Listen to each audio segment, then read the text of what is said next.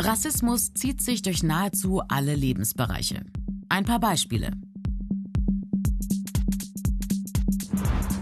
Das Arbeitsleben.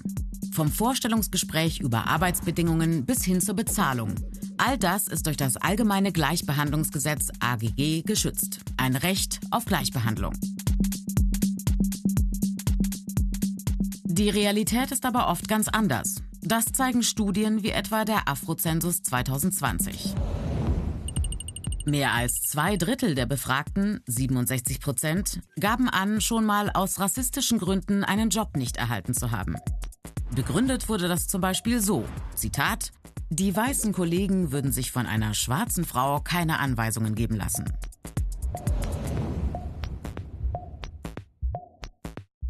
Auch hier greift das allgemeine Gleichbehandlungsgesetz. Eigentlich.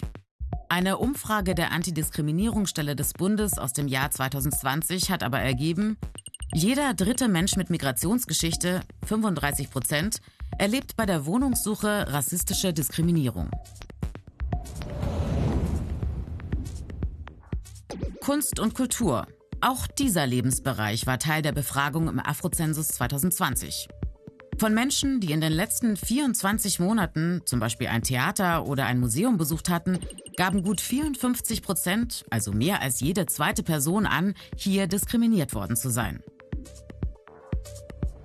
Rassismus und Diskriminierung gibt es auch in Clubs.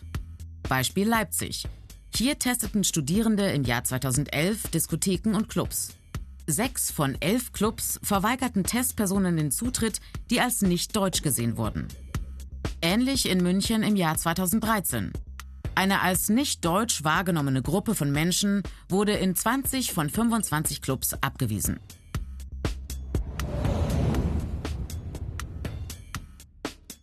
Im Afrozensus geben über 85 Prozent der Befragten an, im Einzelhandel beim Einkaufen in den letzten zwei Jahren Diskriminierung erlebt zu haben.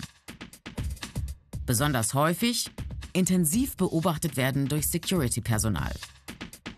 Und noch ein Ergebnis des Afrozensus. Über 90 Prozent der Befragten gaben an, dass ihnen nicht geglaubt wird, wenn sie Rassismus ansprechen.